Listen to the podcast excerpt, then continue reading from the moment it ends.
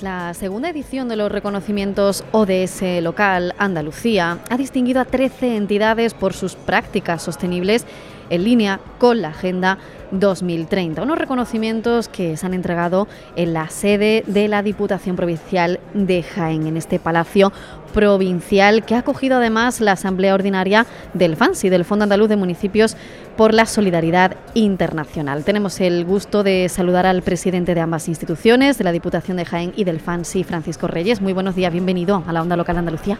Nada, muchas gracias a vosotros y bienvenidos a, la provincia de Jaén, donde estamos celebrando esta asamblea y también la entrega de, estos premios. Pues un placer, eh, presidente. Bueno, eh, ¿qué se reconoce con estos galardones? Bueno, se reconoce el buen hacer, el buen trabajo en la consecución de los objetivos de desarrollo sostenible, que no deja de ser eh, el objetivo de cualquier persona normal, que apueste por mejorar la calidad de vida de las personas independientemente del lugar en el que se vivan. ¿no? Los objetivos de desarrollo sostenible lo, recoge y lo contempla cualquier constitución, entre ellos la Constitución española, pero creo que Naciones Unidas dio un paso importante al agruparlo, al agruparlo y ponerle foco sobre la consecución de los mismos. Y no hay que olvidar que los gobiernos locales son los ámbitos territoriales donde eh, se desarrollan las políticas que al final permite la consecución de los mismos. Por eso estos premios en su segunda edición lo que pretende es reconocer la labor que vienen haciendo y no se hace para que lo reconozcan, pero sin lugar a dudas cuando se reconoce se estimula, se anima a seguir trabajando en esa línea donde los gobiernos locales, no hay que olvidar, insisto, somos los referentes porque somos quienes estamos en el territorio, somos quienes estamos en esa primera trinchera eh, muchas veces sin tener competencias, casi siempre sin tener recursos, pero obsesionados con mejorar la calidad de los hombres y mujeres de nuestros municipios. por eso también esas tres categorías con esos nombres, ¿no? Prosperidad, planeta y personas, ¿no? No hay que perder la perspectiva de que tenemos que aunar, ¿no? Todos esos objetivos. Sí, porque al final el objetivo son las personas, pero para que las personas puedan mejorar y y en esa calidad de vida es fundamental que seamos capaces como mínimo de mantener nuestro planeta en las mejores condiciones posibles y por supuesto mantener esos entornos aceptables para que esa vida se pueda desarrollar con las mejores garantías para el presente y por supuesto sin hipotecar el futuro a las, generaciones venideras. Por eso creo que fue un acierto que desde el Fondo Andaluz de Municipios para la Solidaridad Internacional se pusieran en marcha estos premios que en este caso tenemos la oportunidad de entregar en Jaén su segunda edición. Y también esa asamblea ordinaria ¿verdad, Francisco Reyes, que se celebra? Eh, no sé si nos quiere comentar un poco esos puntos que se van a aprobar y qué importancia tiene. Bueno, es la última asamblea que celebramos antes de las elecciones municipales del 28 de mayo, que acaba la legislatura actual. Eh, vamos a tener la oportunidad de, de, aprobar las cuentas del año 22, también el plan de actividades que hemos realizado durante un año que aún fue difícil y complicado, los últimos coletazos de, la, pandemia, ¿no? a lo que se suma pues, esa injusta guerra de, Ucrania por la invasión rusa.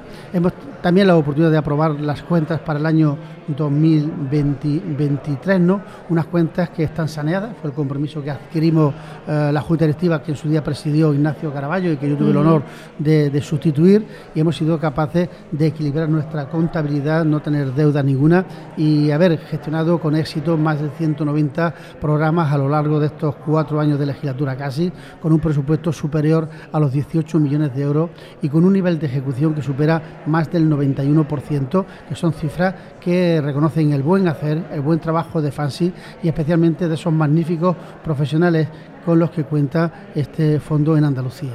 Y también su trabajo al frente de la Diputación de Jaén. Está, como usted dice, la recta final ya de esta legislatura de cuatro años. ¿no? ¿Qué balance podríamos hacer de este tiempo?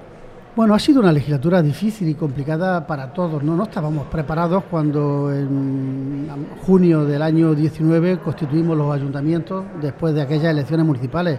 En unos meses nos encontrábamos con una pandemia para la que no estábamos no teníamos ningún manual de instrucciones, ni siquiera recursos humanos y materiales para abordarlo, pero creo que a pesar de las dificultades de la sociedad de este planeta ha sido capaz de dar lo máximo, lo mejor de nosotros mismos, abordar una situación que no se había vivido en el último siglo y haberlo hecho minimizando sus consecuencias eh, en esta difícil pandemia que ha tenido además desde el punto de vista de la salud sus consecuencias sociales y económicas. ¿no? Ha marcado la gestión de la Diputación Provincial y aún así hemos sido capaces de cumplir pues, la mayor parte de los compromisos que habíamos querido y lo más importante para la Diputación es ser un instrumento útil para los ayuntamientos y especialmente para los pequeños y medianos municipios, que es la razón de ser de las diputaciones provinciales. Por eso yo quiero reconocer el trabajo que han hecho los alcaldes y alcaldesas a lo largo de este año en la provincia de Jaén, en la que la Diputación Provincial hemos estado auxiliándolo dentro de nuestras competencias y especialmente limitado siempre por los recursos con los que disponemos.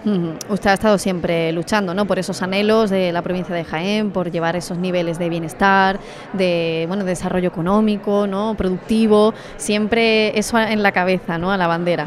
Sí, es la razón de ser de los gobiernos locales, en este caso de la Diputación Provincial, sabiendo que hay eh, eh, servicios de infraestructuras que no son competencias nuestras, ¿no? En el caso de Jaén, por el tema del ferrocarril, que es nuestra gran asignatura pendiente, pero también lamentando lo, que está sucediendo ahora mismo en nuestra comunidad autónoma y era algo de lo que nos sentíamos especialmente orgullosos, que era en eh, los servicios sanitarios, gracias a los magníficos profesionales con los que contamos en la sanidad pública y estamos viendo un nivel de deterioro importante, no solamente el incremento exponencial de la lista de espera para atención eh, quirúrgica o atención de especialistas, sino también, desgraciadamente, esos pasos atrás que se están dando en la atención primaria, donde en algunos casos vemos que se dan citas para 12 o 13 días cada vez que una persona lo demanda. Creo que en la sanidad pública no se pueden dar pasos atrás, en la sanidad pública y de calidad eh, gracias al esfuerzo que están haciendo esos magníficos profesionales con los que contamos y que son pieza fundamental en una sanidad que es envidiada en el resto del planeta, en países desarrollados como Estados Unidos no cuentan con una sanidad como la nuestra,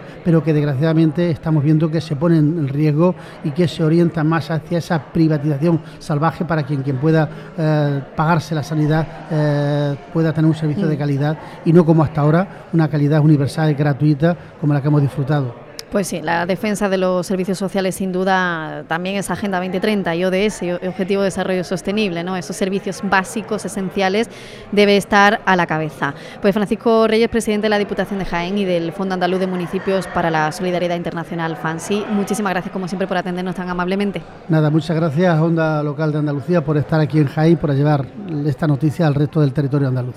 Un placer. Gracias.